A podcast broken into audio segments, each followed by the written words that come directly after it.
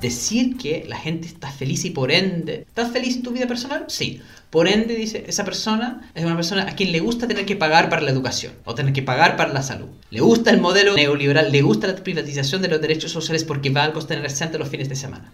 Al final la realidad del argumento de Larraín, Libertad y Desarrollo, Luis Larraín, Carlos Peña también. La gente va al mall. Sí, la gente va al mall, pero eso no implica que están de acuerdo con la privatización de los derechos sociales. Una cosa es decir que la gente es consumista. Yo creo que la gente quiere consumir. ¿ya? No creo que el estallido fuera una cuestión anticonsumo. Fue una cuestión en contra del modelo porque el modelo les entrega insuficientes recursos, insuficientes salarios para poder consumir.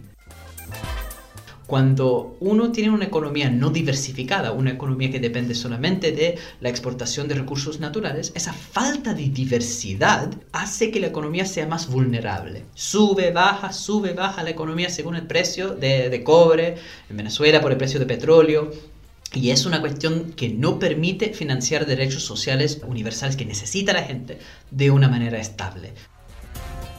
Pero en el caso de la pandemia se agudizó mucho esa realidad porque fue terrible eso de tener que hacer cuarentenas, de congelar completamente el mercado laboral. Hay personas que no dependen del mercado laboral y esas son las personas cuyos ingresos fueron protegidos, por supuesto, que al final son ingresos que son financieros, que están ahí en el banco y van a seguir aumentando. En comparación, los que ganan la vida en la calle o en los espacios laborales, con todo eso congelado, van a ver muy bruscas reducciones en, en ingresos. Y los que están en esa posición de fragilidad, que estaban los llegando a fin de mes justito, todos caen. Entonces es brutal el efecto de la pandemia y eso es absolutamente innegable como fenómeno global.